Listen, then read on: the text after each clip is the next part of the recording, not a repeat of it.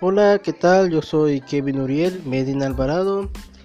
Este, pues en este, en estos episodios vamos a ver próximamente qué es la mecánica, cómo se estructura un motor, vamos a ver lo que es una caja de velocidades, todas las pastas de clutch y este pues todo lo que se funciona el cilindro y todo eso aparte también veremos todo lo que es cambiar un, cómo es un chasis cambiar llantas de moto o tanto carro y pues veremos de los dos tipos de motores que es el motor del carro y motor del de moto tanto los automáticos como los estándares Así que pues lo esperamos aquí en, el, en un episodio que viene próximamente.